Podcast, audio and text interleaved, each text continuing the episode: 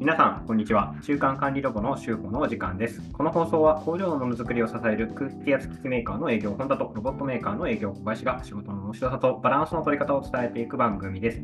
昭和と平成の狭間で生きてきた我々2人が令和の時代を迎え、日々の出来事に感じた部分を切り取っていろんな方向から物事を捉える努力をしてみます。小林さん、今日もお疲れ様です。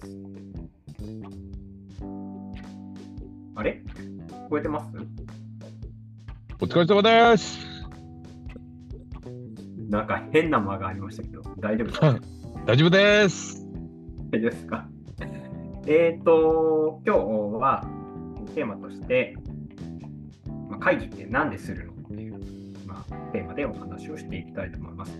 まあ、会議ネタ、なんとなく今まで取り上げてなかったんですけど、まあ、中間管理職をやっていても、もしくは、まあ、企業とかに、ね、所属してえ仕事をしていると会議って必ず出てきて、なんかつまらないなと思う会議とかも、ね、当たったりするので、まあ、まずそもそもなんで会議をするのかっていうことについて、今回はお話をしていきたいと思います。まあ、これシリーズ化して何回か、まあ、このテーマで話していこうかなと思ってますので、今回は第1回目導入というような感じでお話をさせてもらいます。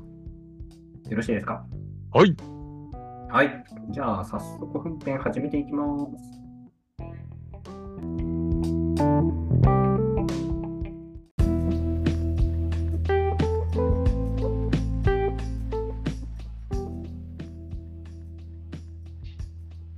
はい、えーそれでは早速始めていきます。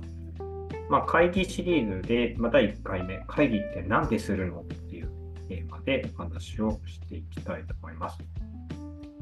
会議好きですか？えー、難しいっすね。どっちかっていうと好きだけど、はいはい。楽しくない会議が多いのも事実ですよね。ああ、確かに。そうですね。うん。たの楽しくない会議ってどんな会議ですか？あのーみんながもう惰性でやってる。その惰性でやってる時っていうのは、うん。か会話は割とこう飛び交ってるんですか？えーっとね、会話は飛び交ってないですね。発言は一方的に誰かがしてて、はい。うん。なんかそれを、あの、聞き流してるみたいな。なんとかだと考えてます。シーンみたいな感じ。そうそうそうそう。なんかみんな内職してる、内職って、うちで言うと内職ってあーわかりますパソコン、パソコンを、だから、オンラインの会議なんかだとね、その、顔だけ参加していて、実際は別のタスクを別ウィンドウで開いてやっているみたいなああ、そうそう、そうですね。はそうすると、な、なんでそもそもその人が参加している意味があるのかみたいなところもありますよね。い。そうですね。でまあ、今回、その会議シリーズをやるにあたって、まあチャット GPT さんに、ね質問を投げかけてみました。おおはい。で、えっと、まずあの会議の種類、どんな会議があるのかなと思って、まあ、会議の種類を教えてという質問を投げかけさせてもらったところ、まあ、彼からは、まあ、全部で 4, 4種類の回答が来たんですよね。うん1つ目がプロジェクト会うん議。で、2つ目が意思決定会議。うん。3つ目が定例会議。うん。で、4個目がビジョン会議。っていう感じですね。で、まあ、ちょっとここに出てこなかったんですけれども、まあ、先日ちょっと読んだ本なんかだと、ここに、えーアイディア出しですかね、ブレインストーミングとかって言ったりしますけど、そのアイディア出しの会議なんかも、まあ、入ってくるのかなと思って、まあ、ここでは一旦、まあ、5種類ぐらいになんとなくこう分かれるのかなというふうに思ってます。うん。で、えーっと、小林さんがよく参加される会議って、その意思決定会議ですか？プロジェクト会議ですか？定例会議ですか、そうですね。プロジェクト会議と、意思決定会議と、はい。あと何でしたっけ？定例会議とビジョン会議。ビジョン会議っていう表現に近いものはありますね、あと。はい。うーん。それで言うと、はい。一番こう、なんでしょう。も盛り上が盛り上がりはないというか、つまらない会議というか、になりがちなものとかってあったりするんですか？それとも、その内容によって、どれもそうなりうるっていう感じ内容によってどれもそうなりうりますよね。か結局、プロジェクト会議に参加したときに、そのプロジェクトの内容が、うーんっていうときってやっぱテンション上がらないし、はいはい。テンションを上げて、ちょっとね、なんていうんですか、あの、方向を変えようって思ってるときはまだ、はい。議論は活発になるけど、はい。プロジェクトマネージャーの意思次第では結局元のね、路線に戻されちゃって、そしたらもう何言っても無駄じゃんみたいな。ああ、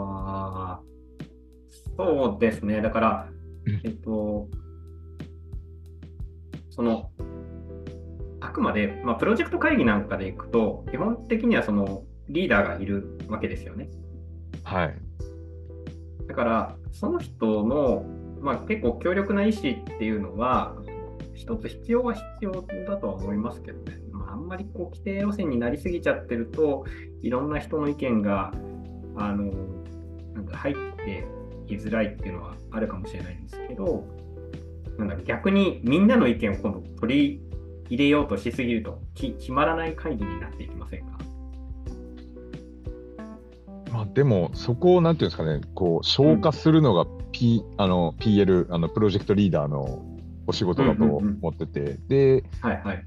PL が一生懸命ね、あのまとめてくれたのを、その上のプロジェクトマネージャーがはい。否定しちゃったら、いやいやいやいや、みたいな。ああ、そういうことですね。そうであすね。そのプロジェクトマネージャーの下にプロジェクトリーダーがいる。そうですね、うちは。はい。そうすると、このプロジェクトリーダーの意思が尊重されないといけないですね。プロジェクトマネージャーというのは逆になな何者なんですか？もう基本はあの責任を取る人ですね。うーんただそのプロジェクトの責任を取る人とリーダーって本当は一緒じゃないといけないですよね。ああ、いや、そうでもないですかね。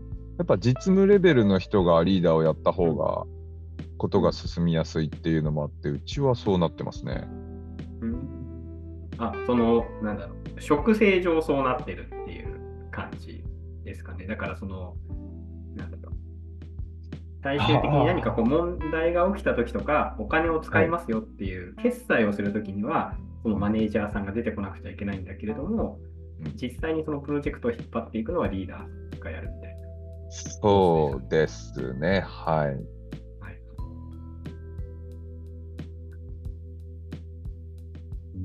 まあでも、なんだろうな、うん一番盛り上がるのはやっぱビジョン会議かな。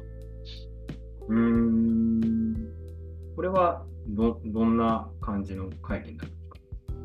基本的にはやっぱあの、中長期的に何やるかとか、短期的に何やるかとか、目指すべきはどういうところかねとか、はいはい。はいはい。それに対してどういう製品が必要かなとか、うんうんうん。少しそのブレストみたいな要素も入りますよね、だから。その場でこういうことをやっていこうとか、こういうアイデアもいいよね、みたいな。そうすると、ビジョン会議って、えー、と何かを決めなくてはいけない会議ではないっていう感じですね。あくまでアイディアを出して終わりっていう感じ。えーっと、基本的にはまずはアイデア出しを行った上で意思決定会議を行うっていう感じかな。うんうんうんその場で即決できるものに関してはその場でもう決定もしちゃいますけど。そうですよね。だから、あの会議の中でも、えーアイディア出しとか、そのビジョン会議みたいに、いろいろこう、案を出していくっていうタイミングと、あとは、それをやった結果、意思決定をして、こう進んでいくよっていうのを決める会会議っていうか、まあ、フェースと、2つあるんですよね。うん、で、この意思決定をしない状態で終わる会議。うん、これが、あの一番、なんでしょう、やっていて、この会議ってな何の会議だったんだっけっていうふうになってしまうんですよね。ああ、確かにね。で、誰がいつまでに何をやるかっていう、これを、まあ、決めるっていうのが、会議の中で言うと、結構重要なポイントになってくるので、本当であれば、特にその意思決定とか、まあ、プロジェクトの会議でもいいんですけど、この会議を今回開催したのは、えー誰がいつまでに何をやるっていうのを決めるための会議ですっていうのを多分冒頭に、え言うか、もしくはそのホワイトボードかなんかに書いておくっていうのは結構重要なポイントかな昨日、それこそ、あの今年の、え、秋に展示会をうちの会社があの出展するんですけども、その展示会に出す出展物の、え、内容をこう決めるあの会議を行ったんですけど、でこの会議が終わった最初にその格論の方にちょっとガチャガチャっと入っていきそうになったんで、少し待ってくださいという話をして、この会議が終わった後に、ここで決まってなくちゃいけない内容って、誰がいつまでに何をやらなくちゃいけないんでしたっけっていうのを確認して、え、まあ、今月中に、まあ、〇〇さんが、まあ、もしくはその、え、決められた人がこれをやらなくちゃいけないっていうのを確認して、ってことは今日ここまで、あこのこの人がいつまでにこれをやるっていうのを決めるところまでが今回の会議の趣旨ですよねっていうのを確認する。でそこからスタートすると、でそそれをホワイトボードにあの赤い字でこう書いておくと、まあ、みんなそこは意識するんですよ、ね。うん、それがずっとこう目に入ってるといいかもしれない。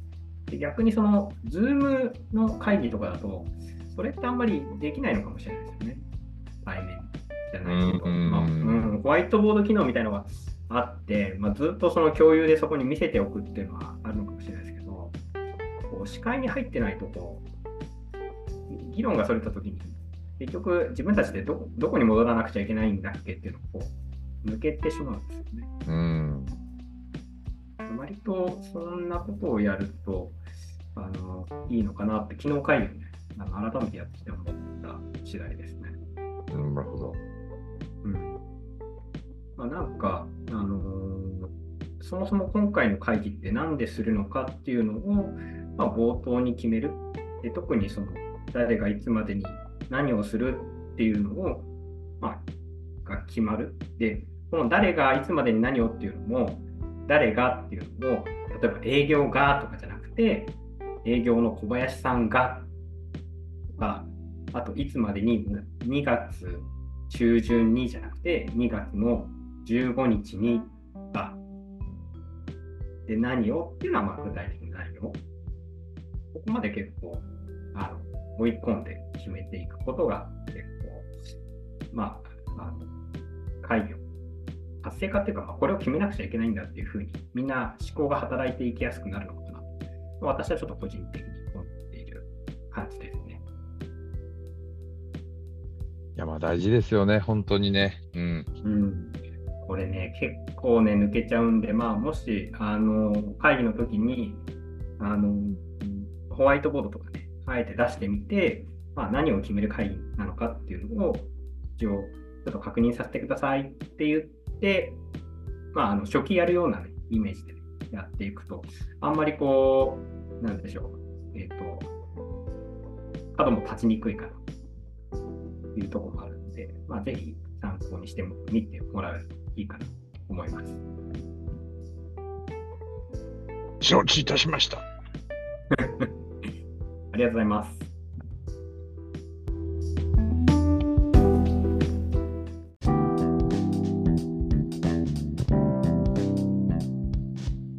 はい、本日もありがとうございました。どうぞした 小林さんまあ小林さんが話してくれたところで言うと、まあ、ビジョン会議とかっていう、まあ、未来に向けてこう案出しとかをね、行う会議っていうのは、割とこう活性化しやすかったりする一方で、まあ、なんでしょう、そのプロジェクトリーダーがいるはずの会議なんだけども、そのプロジェクトリーダーの意見が尊重されにくいっていうような構図になってしまってる。組織上の問題なのか、その組織の構造上の問題なのかわかんないですけど、そういう会議はちょっとげんなりするみたいなのはあるというような話を出ましたね。えっとまあ、私の、まあ、体験の話で言うと、まあ、ぜひ参考にしてもらいたいのは、まあ、会議、まあ、どんなタイプの会議をやる場合であっても、その次のアクションを、まあ、誰がいつまでに何をやるっていうのが、もうその 3W、あ、Who、When、What がちゃんと、えーまあ、決められる状態で会議に入っていくっていうのを、まあ、心がけていくといいんじゃないかというふうに思ってます。まあ、ぜひ参考にしてみてください。はい。で、えー来週はですね、まあ、この会議っていうのを、その小林さんが言うとこの楽しく活性化させるためには、やっぱり事前準備ってすごく大事なので、会議の事前準備をしようというテーマでお話をしていきたいと思います。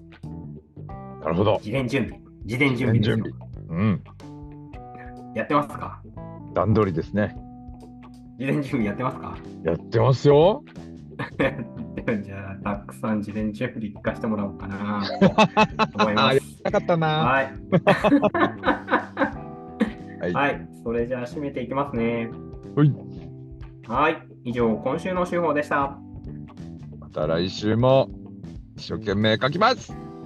はい。それじゃあねご意見、ご感想お待ちしてます。